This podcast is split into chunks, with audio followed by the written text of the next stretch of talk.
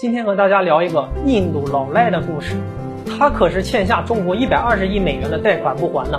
他就是印度的大富豪安尼尔·安巴尼。其实我们在之前一期讲印度军工的节目中啊，就提到过他。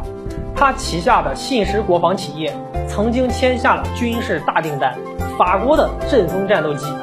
当然呢，今天我们主要来聊聊他是如何欠我国钱不还的事情的。而这一切。还得追溯到二零零八年的金融危机。二零零七年的超级富豪安巴尼在全球福布斯财富排行榜啊还是第六名呢。他的亲兄弟穆克什安巴尼啊，信实工业的主席，也是一位大富豪。在二零零八年金融危机的时候，全球经济都处于寒冬的状态，印度也不例外。安巴尼兄弟的公司呀就没有躲过这场浩劫，还欠了大量的外债。那为了拯救信实公司啊。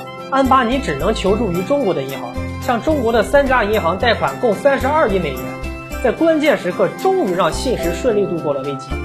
可他并不打算马上还钱，反而还要继续扩大投资规模。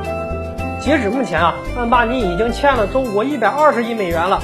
然而安巴尼兄弟呢，却一点还钱的打算都没有啊！这个时代还真的是欠钱的是大爷呀！中国银行啊，是终于忍无可忍了。把他给告上法院了。按理来说，安巴尼在法院上没法赖账了吧？但这位老赖竟恬不知耻的把这件事儿又告上了伦敦的高级法院，企图逃避还钱。但法院是公正的，伦敦法院最后驳回了他的上诉，并命令安巴尼向中国工商银行偿还七点一七亿美元的中期还款，还款期限为二十一天。没办法了，去年的三月呀，安巴尼的兄弟穆克什安巴尼在到期的前一天就帮信使先偿还了六千万美元，才让他的兄弟啊免除了一场牢狱之灾。那这七点七亿美元啊，只是初步评估，而安巴尼所欠的最终金额将在印度审理的信实电信公司破产案终结后啊才能确定。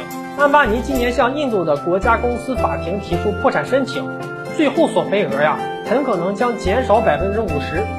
在当前印度和我国闹矛盾的环境下，印度居然还有很多人支持他呀，并称他为大英雄、爱国者。你这让别的国家知道了，还敢再借你钱吗？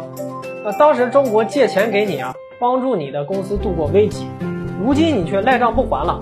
这个自称强国的印度，难道不应该感到羞耻吗？好了，本期的话题就和大家聊到这里，我们下期节目再见。